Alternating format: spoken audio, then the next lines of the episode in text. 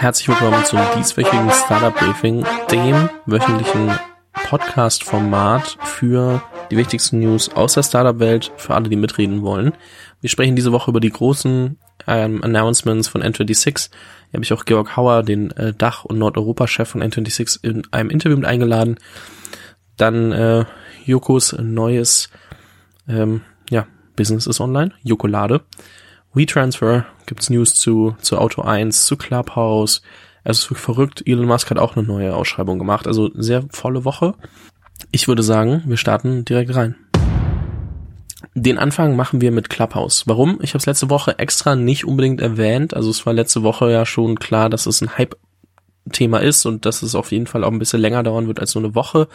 Jetzt haben sie aber auch bekannt gegeben, dass sie ihre neue Finanzierungsrunde gemacht haben. Das heißt, A16Z, der Invest, äh, Investmentarm von Andreessen Horowitz, äh, hat die Runde angeführt, die jetzt bei einer Bewertung von einer Milliarde ungefähr liegen soll, aus verschiedenen Quellen, aber noch nicht 100% bestätigt.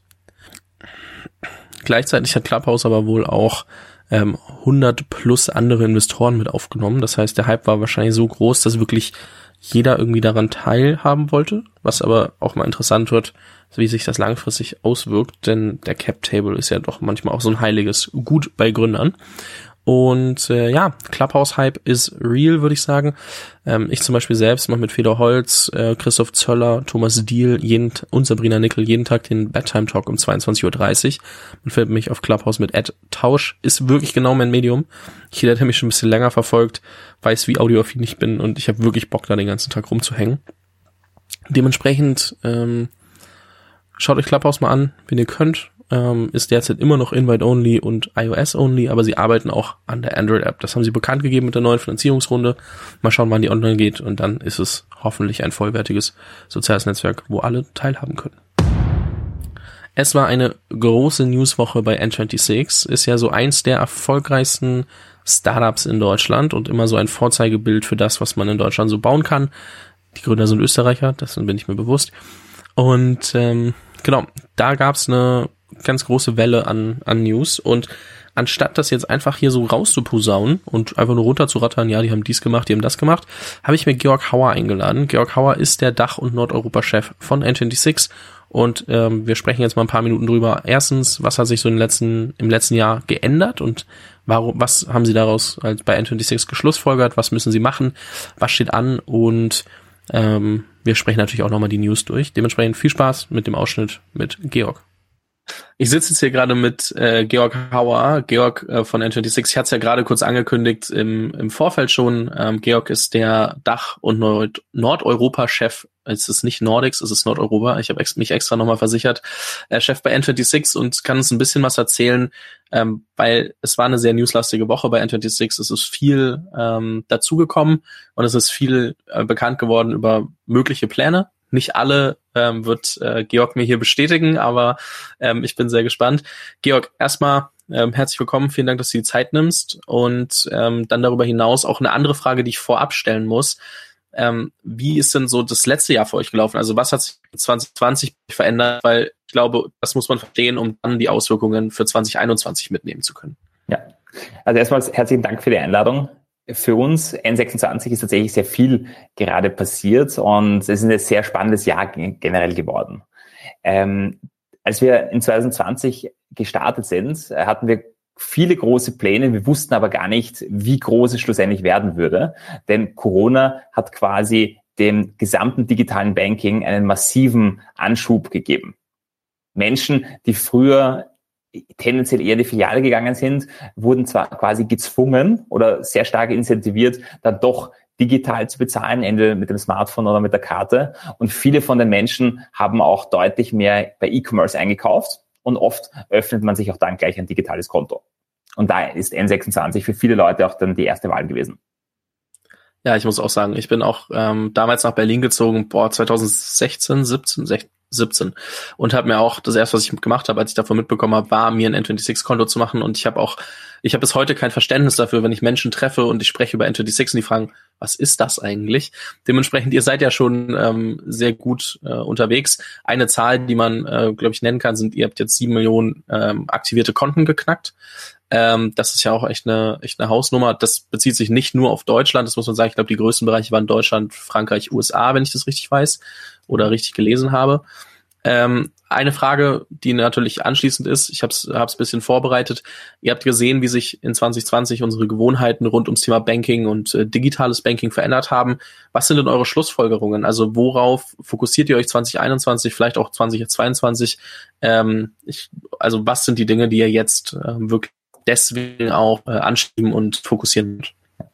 Äh, also was klar ist, ist, dass digitale Banking keine Zukunftsmusik mehr ist. Das ist hier und jetzt und eigentlich hat die Corona-Krise eine Sache deutlich gezeigt, dass eher das traditionelle Banking ein Auslaufmodell ist. Äh, dementsprechend, worauf fokussieren wir uns?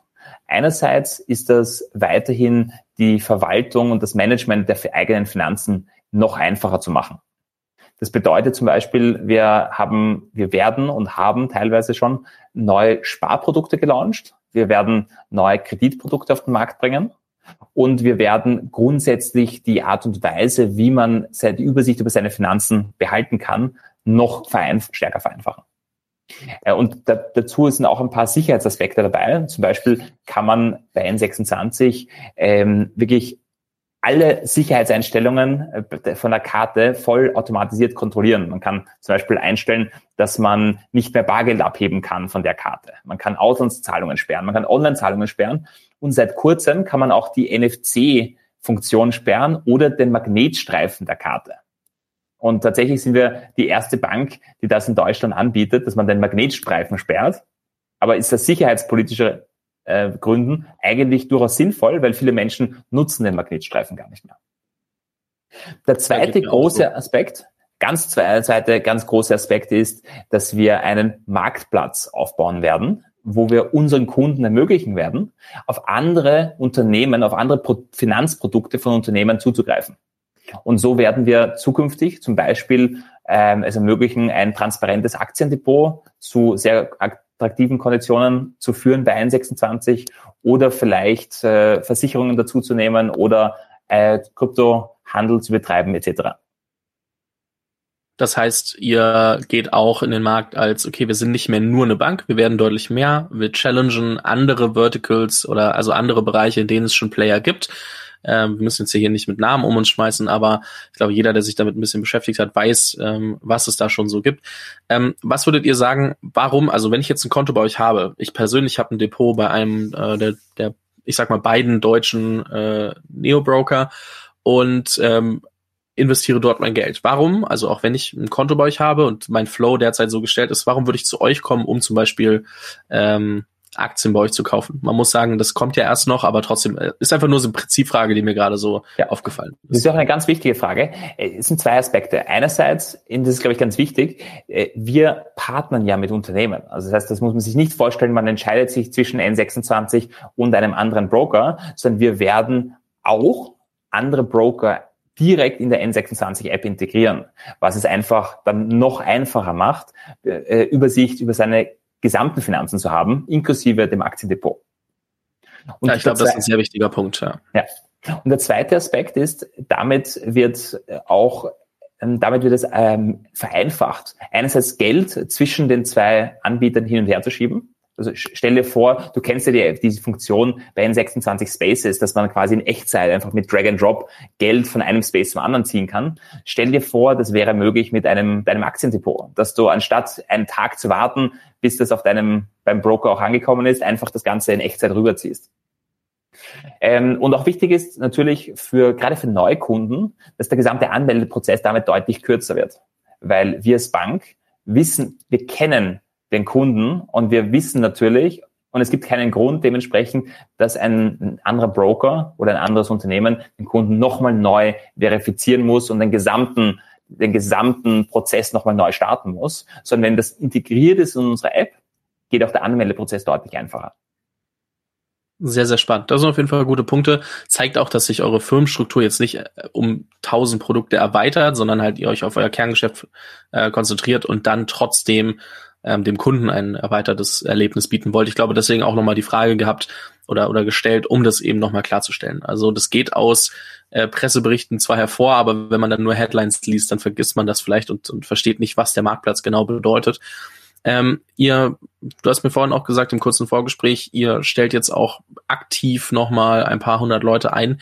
Ähm, was sind eure Pläne? Also es geht dann nur um, ähm, um den, die Marktplatzerweiterung oder vielleicht kannst du ja ein bisschen ähm, sagen, welche, welche Themen ihr angeht und ähm, wie viel ihr eigentlich einstellt und wo. Ja, wir haben sehr große Pläne in Bezug auf Produktinnovation und am Ende des Tages die, die besten Innovationen kommen durch smarte Mitarbeiter. Dementsprechend äh, werden wir dieses Jahr bis, also wahrscheinlich über 200 neue Mitarbeiter, insbesondere im Tech- und Produktbereich einstellen. Auch in vielen anderen Bereichen, aber speziell in diesen zwei Bereichen. Und an den Standorten, speziell an unseren Standorten Berlin, Barcelona, Wien und teilweise New York. Spannend. Jetzt äh, muss ich ein, zwei Fragen stellen, da wirst du mir vielleicht nicht 100% gerne direkt drauf antworten, vielleicht auch äh, ein bisschen umschweifend, aber ich glaube, es ist für die Leute, die zuhören und noch nicht alle Medienberichte dazu gelesen haben, ganz spannend. Ihr habt den ehemaligen CFO von Zalando eingestellt äh, bei euch, der hat 2014 dort den Börsengang geleitet. Es wird sehr viel um einen Börsengang ähm, bei euch spekuliert. Was ist denn gerade so die offizielle Aussage, die du dazu treffen darfst? Also wann, wie, wo und was äh, sehen wir N26 vielleicht an der Börse? Ein Börsegang ist tatsächlich eine sehr realistische Option. Gleichzeitig ist das aber auch kein Selbstzweck. Das heißt, ich würde es durchaus für eine starke Möglichkeit halten, dass wir in den nächsten zwei, drei Jahren an die Börse gehen. Aber gleichzeitig ist das nicht der wichtigste, das ist nicht die wichtigste Aufgabe unseres neuen CFOs. Dementsprechend wir freuen uns sehr auf Jan Kemper, der, wie du ja sagst, ein ziemlicher, ich würde sagen, einen ziemlich starken Track Record hat. Also er war ja nicht nur bei Zalando und hat Zalando mit aufgebaut, sondern war auch zuletzt im Vorstand von Pro7 und zuletzt jetzt auch bis jetzt Geschäftsführer von Omnio. Und dementsprechend freuen wir uns sehr, dass wir ihn gewinnen konnten und er wird uns auf jeden Fall helfen, das Unternehmen noch schneller und noch stärker zu machen. Okay, wir halten fest, Börsengang könnte kommen, ist nicht ganz unwahrscheinlich, aber finale Aussagen kriegen wir erst, wenn es soweit ist. Ja. ähm, eine Sache, du meintest es nicht die Hauptaufgabe. Ähm, ihr habt ja, jetzt muss ich sagen, ich weiß gar nicht, ähm, wann genau wie viel, aber ihr habt ja doch ein paar größere Verluste vermeldet. Ich glaube, das war 2019, was jetzt da gerade live gegangen ist. Ne? Ähm, ist das dann auch ein Kernbereich, worauf ihr euch fokussieren wollt, unter anderem mit äh, der Hilfe von Jan Kemper? Das für uns, äh, ähm, was wichtig ist, ist, wir, für uns war nachhaltiges Wachstum immer eine wichtige Priorität. Das heißt, wir haben uns gerade in den letzten zwei Jahren nicht einfach nur auf Wachstum. Wachstum ist immer sehr wichtig gewesen, aber nicht ausschließlich auf Wachstum, sondern auf nachhaltiges Wachstum fokussiert. Was ist dabei wichtig? Wir sind bereits heute auf Kundenebene profitabel. Das heißt, wir verschwenden kein Geld, sondern dort, wo wir auch gezielte Verluste in Kauf nehmen, ist das wegen Produktinnovation, wegen der Weiterentwicklung von bestimmten Features, bewusst Innovation, Investitionen ins Team. Wir haben jetzt zum Beispiel in dem Jahr 2019 äh, haben wir fast 1000 Mitarbeiter angestellt und zudem natürlich in Expansionen. Gerade 2019, da wurde auch ein großer Teil der Verluste bewusst in Kauf genommen, weil wir in Großbritannien und die USA investiert haben eine Frage, wo du Großbritannien ansprichst. Es gibt ja einen Wettbewerber aus äh, Großbritannien, Revolut, der dürfte auch gar nicht ganz so unbekannt sein. Da gibt es auf jeden Fall ein paar Unterschiede im Produkt. Ähm, das ist keine Frage, darauf will ich auch gar nicht abzielen, sondern vielmehr habe ich vorhin nur eine interessante Statistik gesehen und dachte, ich äh, frage einfach mal nach. Ähm, ihr habt ungefähr, ich glaube, den relativ gleichen Kostenpunkt gehabt von irgendwie knapp über 300 Millionen habt ähm, aber unterschiedlich viel äh, Geld eingenommen. Und in dem Artikel habe ich gelesen, ähm, an sich, also dass ihr, glaube ich, ja, ich will keine genauen Zahlen zitieren, die ich nicht wirklich weiß, aber ähm, es wurde dann auch reingeschrieben, es ist laut N26-Seite nicht vergleichbar, dass ähm, deutlich weniger ähm, Umsatz bzw. Gewinn äh, generiert wurde im Vergleich zu Revolut. Ähm, kannst du mal kurz sagen, wo da die Unterschiede liegen? Ich finde das einfach nur spannend, weil ich da selber nicht durchblicke. Also es ist gar nicht so dieses, oh, ihr habt weniger Geld gemacht, so darum geht's mir nicht, sondern vielmehr auch Unterschiede aufzuzeigen. Ja, also erstmals, ich kann tatsächlich nicht die Zahlen der des Mitbewerbers kommentieren, weil ich nicht genau weiß, wie sie berechnet wurden. Ich kann sie nicht mal verifizieren und tatsächlich äh, ist auch die, die Accounting-Regeln zwischen Großbritannien und Deutschland unterschiedlich. Was wichtig ist, dabei festzuhalten und was, wo wir uns auch tatsächlich sehr stark unterscheiden zu anderen Mitbewerbern, ist, dass unser Umsatz sehr stark diversifiziert ist. Das heißt, wir, wir bekommen, und das ist eine Sonderstellung unter den Challenger-Banken, wir haben nicht nur eine dominante Umsatzquelle, nämlich die Händlergebühren, sondern wir haben auch sehr, also für uns sind auch sehr starke, haben sehr starke Erträge für die Premium-Konten und in anderen Bereichen wie zum Beispiel Kreditgeschäft, Zinsgeschäft oder Partnerschaften. Das heißt, es gibt bei uns keinen Bereich, der mehr als ein Drittel oder 40, circa 40 Prozent maximal ausmacht. Und das, äh, das sorgt dafür, dass wir sehr nachhaltiges und stabiles Umsatzwachstum haben. Zum Beispiel haben wir auch in der Krise kaum Umsatzeinbrüche gesehen oder deutlich weniger als unsere Mitwerber. Einfach aus dem Grund, weil wir so diversifiziert aufgestellt sind. In Bezug auf, äh, auf die, äh, die Verluste, die wir in 2019 ausgewiesen haben, äh, muss man sagen, wir haben in dem Jahr ganz bewusst sehr stark investiert in die Expansion in zwei neue Märkte, haben fast 1000 neue Mitarbeiter angestellt. Dementsprechend ist es jetzt nicht verwunderlich, dass ausgerechnet dieses Jahr so stark hervorsticht, weil das Jahr stand einfach ganz klar im Fokus für Investitionen. 2020 konnten wir dementsprechend den Verlust in Europa alleine schon um 30 Prozent reduzieren. Aber auch das war geplant und hat uns einfach jetzt noch mehr Stabilität gebracht in der Corona-Zeit. Sehr, sehr spannend. Du, Georg, ich äh, würde noch super viel oder super gerne weiter mit dir plaudern. Ich bin mir aber, das habe ich dir im Vorfeld schon gesagt, sehr sicher, dass wir noch das ein oder andere Mal dieses Jahr sprechen werden. Deswegen werde ich dich noch nicht alle, alle Sachen fragen, die mir einfallen. Und vielleicht macht man ja auch noch mal ein ähm, ausführlicheres Interview. Ähm, einmal ganz kurz, ähm, ich verlinke dein LinkedIn-Profil unter der Podcast-Folge, so dass jeder sich nochmal äh, anschauen kann, was du alles äh, so postest und rund um N26 auf, auf dem Laufenden bleiben kann, weil du einfach auch da sehr aktiv bist und wirklich, ich sehe dich gefühlt jeden Tag auf meiner Timeline. Dementsprechend da auf jeden Fall mal vorbeischauen und wer noch mal ein bisschen mehr über die Entstehungsgeschichte und ähm, den grundsätzlichen ähm, mehr die Anfänge, sag ich mal, und auch äh, bisschen älteres Interview von vor einem Jahr ähm, rund um N26 sehen möchte, da habe ich mit Alex Weber ähm, gemeinsam aufgenommen und äh, das ist der Chief Growth Officer von N26. Der hat auch noch mal ein paar spannende Sachen gesagt. Hier die kurze Cross-Promotion, ähm, sorry dafür, aber ähm, auf jeden Fall mal reinhören. Ist eine super spannende Geschichte. Ich glaube, das wird auf jeden Fall noch eine der, der coolsten Geschichten, die wir in den ähm, letzten Jahren auf jeden Fall in, in Deutschland erlebt haben und auch in den nächsten sehen werden. Dementsprechend, Georg, vielen lieben Dank dir. Ähm, falls du noch was hinzufügen möchtest, die, die letzten Worte dieses Interviews oder dieses kurzen Gesprächs gehören auf jeden Fall dir. Vielen Dank. Danke für die Einladung. Es freut mich auf jeden Fall, als äh, N26 hier noch stärker skalieren zu dürfen. Und wir freuen uns auch besonders, dass wir Innovation Made in Germany und Made in Europe damit vorantreiben können. Denn am Ende des Tages Innovation passiert eben nicht nur im Silicon Valley. Es ist eigentlich vor ein paar Wochen schon bekannt geworden, dass äh, Joko Winterscheid jetzt die Jokolade an den Markt bringt. Und ich habe nicht darüber berichtet, warum. Ich hatte mit Max Wittrock gesprochen. Max Wittrock ist der ehemalige oder ist der Gründer, einer der Gründer von MyMüsli und der neue Geschäftsführer bei Jokolade, hält sich aber da ein bisschen im Hintergrund und er meinte mir zu mir, hey, cool, die haben jetzt herausgefunden, wir haben es im Handelsregister eingetragen, aber ganz ehrlich, da kommt noch ein bisschen was. Halt's mal noch ein bisschen zurück, wenn du kannst.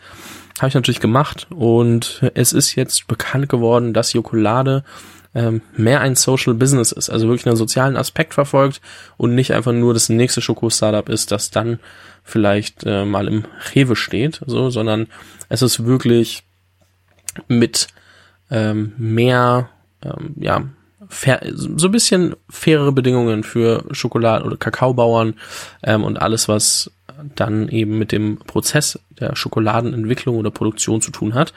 Und ähm, ja, viel Erfolg an Max und Joko. Und ich glaube, da hören wir auf jeden Fall noch mal was von. Also einfach, um mal zu verstehen, was da dann alles dahinter steckt. Es gibt gefühlt keine Woche mehr ohne News von Elon Musk. Elon Musk hat bekannt gegeben, dass er 100 Millionen Euro dafür äh, bereitstellt, wenn jemand es schafft, die Kohlenstoffabscheidungstechnologie zu verbessern. Und dementsprechend, ich muss sagen, ich steck da gar nicht so tief drin. Verlinke euch gerne was in den Show Notes, sodass ihr da nachlesen könnt, weil mir das Thema ein bisschen zu viel ist. Also es ist auf jeden Fall ein Prozess, bei dem Kohlenstoffemissionen entfernt werden, um sie entweder zu speichern oder wieder um zu verhindern, dass die Emissionen in die Atmosphäre abgegeben werden. So, das so kurz, wie man es, wie man sagen kann. Falls ihr Ideen habt, let's go. Es geht um 100 Millionen Euro. Die ehemalige Produktmanagerin Jessica Ewing Produktmanagerin von Google, ähm, hat das Startup Literati gegründet, Literati wahrscheinlich, und hat jetzt gerade bekannt gegeben, dass sie 40 Millionen Dollar eingesammelt hat.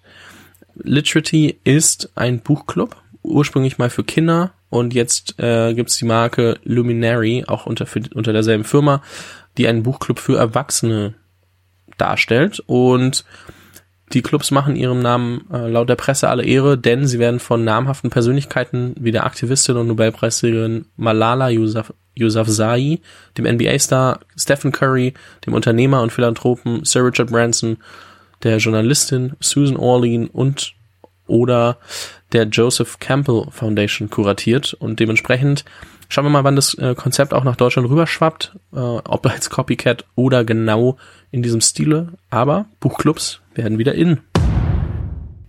Einer von zwei geplanten Börsengängen in diesem Format diese Woche, denn WeTransfer plant wohl an die Börse zu gehen. Sie haben jetzt die richtigen ähm, Banken äh, ja, sich an, den, an die Seite geholt und dementsprechend müssen wir mal schauen, wo das hinführt und ähm, ja, ein bisschen weiter fortgeschritten ist es bei Auto 1. Auto 1, der deutsche Marktplatz für Gebrauchtwagen, planen seinen Börsengang für den 4. Februar. Ähm, dazu gibt's auch alle Details verlinkt, beziehungsweise auf der, auf der Website. Und das mal nur ganz kurz dazu. Da gibt's News, wenn die dann auch wirklich live sind.